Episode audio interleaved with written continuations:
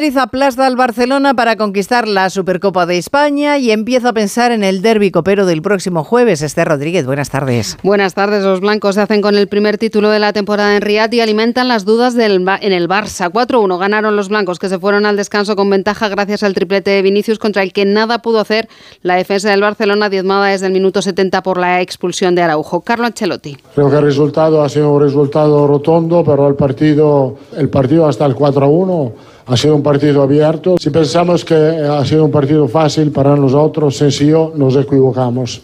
Todo le salió bien al Madrid nada al Barça, que queda muy tocado. También su entrenador Xavi Hernández, blanco de todas las críticas del entorno azulgrana. Alfredo Martínez, buenas tardes. Buenas tardes. Dura resaca tras el severo correctivo que recibió el Barcelona en la final de la Supercopa. El equipo ha regresado a primero de la mañana. A las 8 menos cuarto ya estaba en la eh, terminal del aeropuerto de Barcelona. Descanso para preparar el partido frente a Unionistas el jueves, donde no podrá contar con Araujo. Y ojo que Lewandowski se marchó cojeando. Sin embargo, en el club se mantiene el mensaje de que hay confianza en el entrenador Xavi Hernández, que ayer pidió disculpas y que dijo evidentemente, que todavía queda mucho y que se volverán a levantar tres títulos aún en juego para un Barcelona muy tocado tras el 4 a 1 en Riyadh.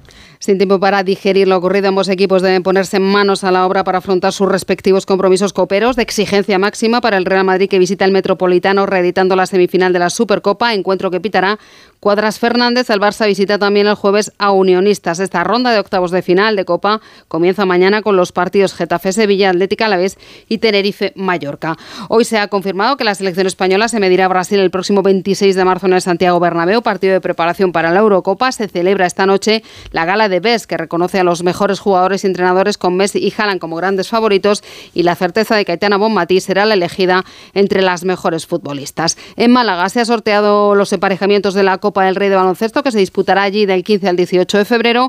El Real Madrid se enfrentará en cuartos de final a Lucán Murcia, el equipo que ayer infligió al líder su segunda derrota de la temporada en la competición doméstica. El resto de emparejamientos, Gran Canaria, Valencia Basket, Barça Máxima Resa y Unicaja Lenovo Tenerife. La selección española de balonmano vence y convence ante Rumanía 36-24, pero pierde para el resto del europeo a Odriozola, que sufre la fractura del quinto metatarsiano del pie izquierdo y será operado hoy en Madrid. Ferran Solé será el sustituto en el equipo de Jordi Rivera, que mañana se enfrenta a Austria, obligado a ganar para estar en la segunda fase. Bueno, tengo que salir contento porque este es mi equipo y el equipo ha sabido pues salir a todas desde el principio, tanto en el partido de Croacia en la derrota la gente ha sabido estar, evidentemente, y bueno, como siempre yo pienso que el equipo es responsable de lo que hace, tanto en lo bueno como en lo malo, ¿no?